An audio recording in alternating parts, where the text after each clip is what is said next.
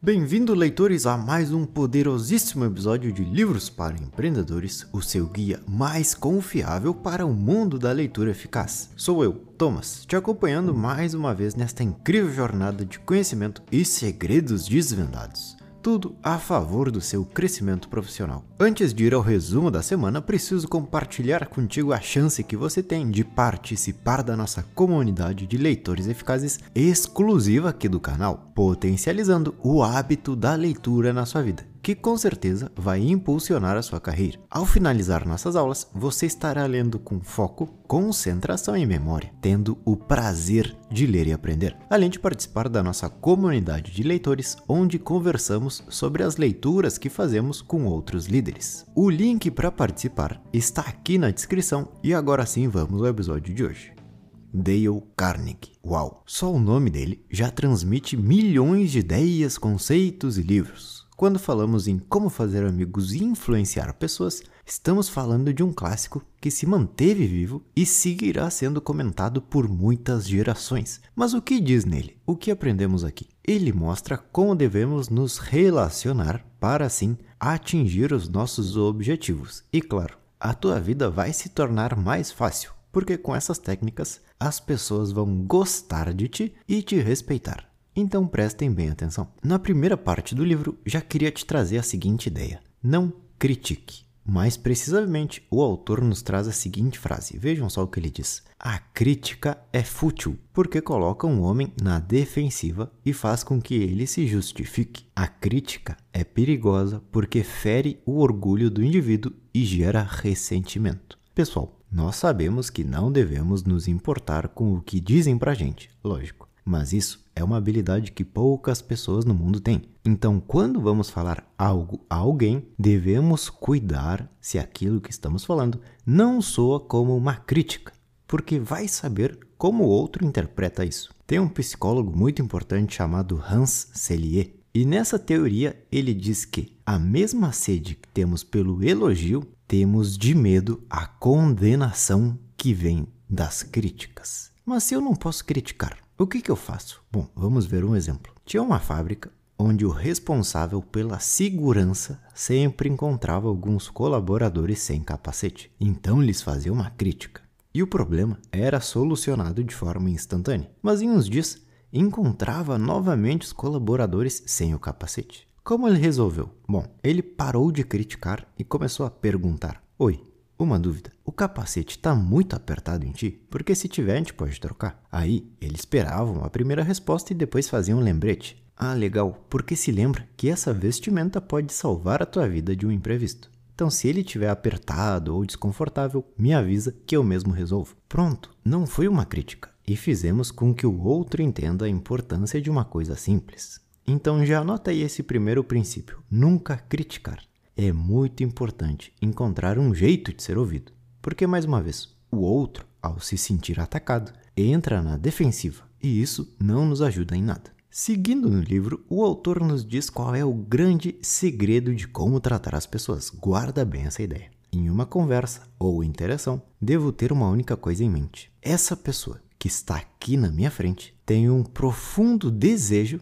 de se sentir importante. Isso mesmo, a sensação de importância é um dos pilares que move o mundo e você deve aprender a usar ele a seu favor. Como fazemos isso? Com elogios.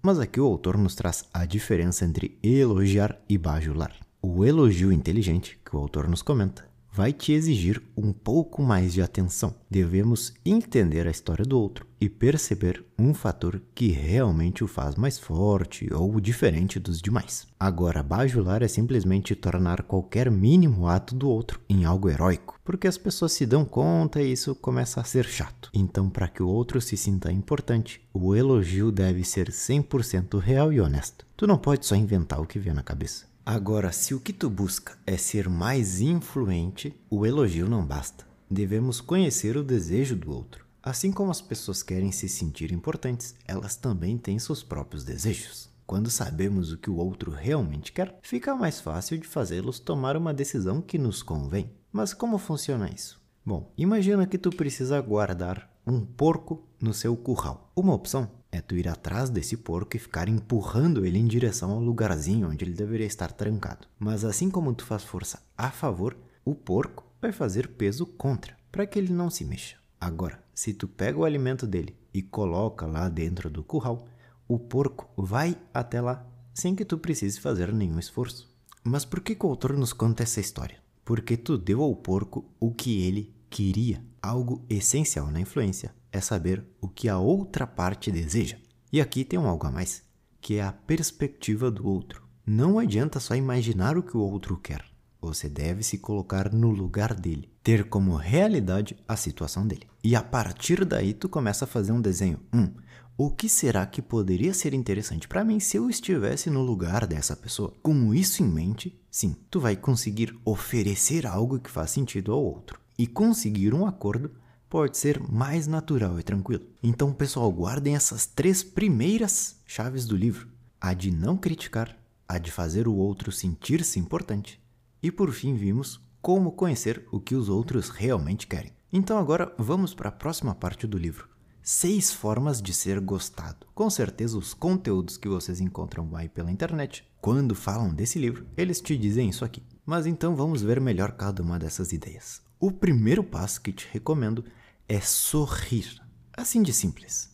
Já vimos que o cérebro tem a capacidade de decidir se confia ou não em uma pessoa em menos de 5 segundos. O sorriso é a demonstração natural de que eu não vou te atacar. Está tudo bem. Isso, de uma forma, tranquiliza o outro e faz com que esse primeiro contato seja mais receptivo. Claro, não é para forçar um sorriso que assuste, não exagera, mas pratique sempre uma expressão facial otimista que demonstra felicidade e paz. Depois, o autor nos traz o ponto que sempre dizem por aí também, que é o de dizer o nome da outra pessoa. Aqui está escrito que soa como uma música aos nossos ouvidos quando somos chamados pelo nosso nome. Então, se é possível, guarde o nome das pessoas e as chame por ele. Um terceiro passo essencial é o de ser um bom ouvinte. Sabemos que a sua vida te interessa, isso é óbvio. Agora devemos mostrar ao outro que estamos escutando o que ele nos diz. Como fazer isso? Bom,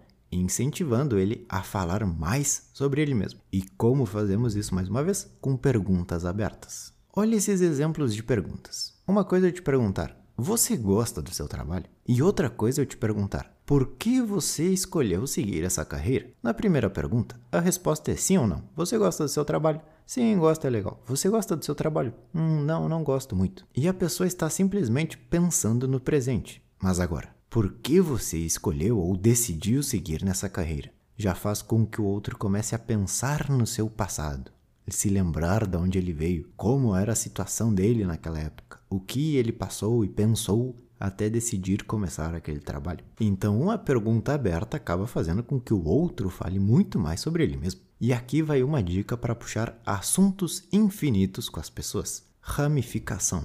Isso quer dizer que todas as respostas que uma pessoa te der podem se transformar em várias perguntas a serem feitas para essa pessoa. Então vamos supor que tu me respondeu o seguinte: Eu escolhi ser agrônomo por causa do meu pai. Beleza. Olha quantas perguntas surgem dessa informação.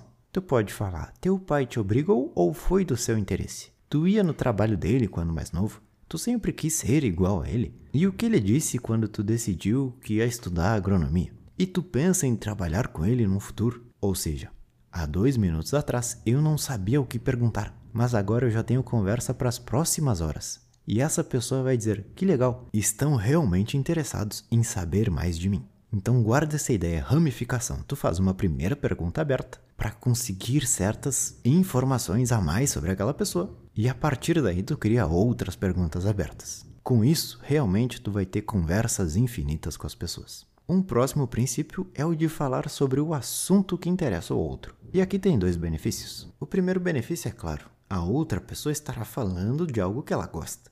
Mas para ti, cada conversa será um novo aprendizado. No caso do nosso amigo, vamos falar e perguntar muitas coisas de agronomia. Não só para que ele se sinta feliz, mas para que eu também possa aprender com essa pessoa. E demonstrar minha curiosidade pelo assunto é muito importante. E o sexto princípio que devemos saber, quase que para fechar com chave de ouro e fazer aquela pessoa ser seu amigo, é mais uma vez fazê-lo sentir importante com sinceridade. Uau, realmente, seu trabalho é de grande responsabilidade. Parabéns por ser tão dedicado. Essa é a frase a ser dita depois de ouvir tudo que o outro te disse. Assim, ele se sente importante. E adivinha, ele vai gostar de ti. Não tem mistério. Então, pessoal, quais são as formas de fazer o outro gostar de ti? Primeiro, sorrir e falar o nome. Depois, demonstrar interesse de verdade e fechar fazendo com que ele se sinta importante. Isso já vai fazer com que tu se aproxime da maior parte das pessoas que tu já sonhou em conhecer. E na terceira parte do livro temos aqui como conquistar as pessoas a pensarem do seu modo. Então tu acha que tu tem razão, mas o outro lado não está te escutando. Saiba que uma discussão será o início do fim. Isso nunca funciona. Tu deve dar um passo para trás e seguir algumas dicas para conseguir fazer os outros mudarem de opinião. Vem comigo. O primeiro passo de todos é o de acolher a divergência. O que significa isso? Quer dizer, ao invés de ficar os dois parados falando ao mesmo tempo, a gente tem que respirar fundo e dizer: beleza, temos características que se complementam, isso é ótimo. E é claro que não vamos pensar da mesma forma. E agora entra o segundo passo. Vamos ver em quais pontos concordamos primeiro. E aí tu começa desde a pergunta mais básica mesmo. Nós dois queremos que a empresa cresça, certo? Sim, certo. Nós dois queremos fazer com que esse projeto dê certo. Sim, isso é verdade. Nós dois queremos ver o cliente feliz. Sim, isso é verdade. Nós dois, e assim você vai até o ponto exato onde, ok, é aqui onde a gente não concorda. Mas olha em quantos pontos a gente já concorda. Então não somos tão diferentes assim. Agora, com o tempo, o que tu precisa é dizer: olha, me dá uns 20 minutos para que eu pense nisso aqui. E depois voltamos a conversar, tá bem? Nesse tempo, vamos ir pensando em outras hipóteses. Então, olha o que, que a gente fez.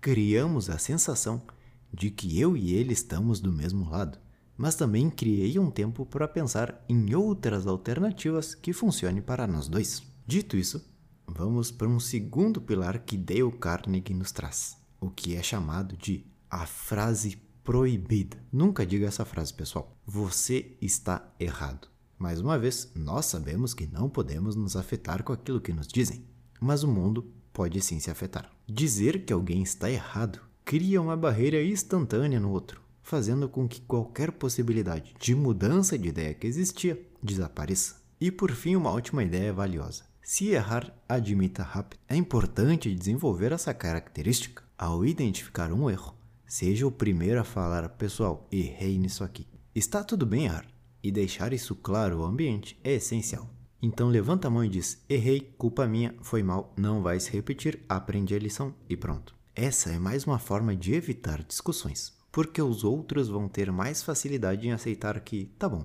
ele admitiu o erro e aprendeu paciência. Então assuma seus erros e evite discussões, tornando elas em conversas tranquilas. Então, pessoal, vamos resumir o resumo. Primeira técnica do livro falamos sobre não criticar, entender os desejos do outro e saber que todo mundo quer se sentir importante. Depois falamos das seis formas de ser gostado. Falar o nome, sorrir, ouvir o que eles têm a dizer, incentivar o outro a falar mais de si mesmo, falar do interesse do outro e fazer com que ele se sinta importante. E por fim, evitar discussões e assumir os próprios erros. Esse foi o livro Como Fazer Amigo e Influenciar Pessoas. Espero que tenham gostado. E se quiser se juntar à nossa comunidade de leitores eficazes, o link está aqui na descrição do episódio. Nos vemos em uma próxima de Livros para Empreendedores. Valeu!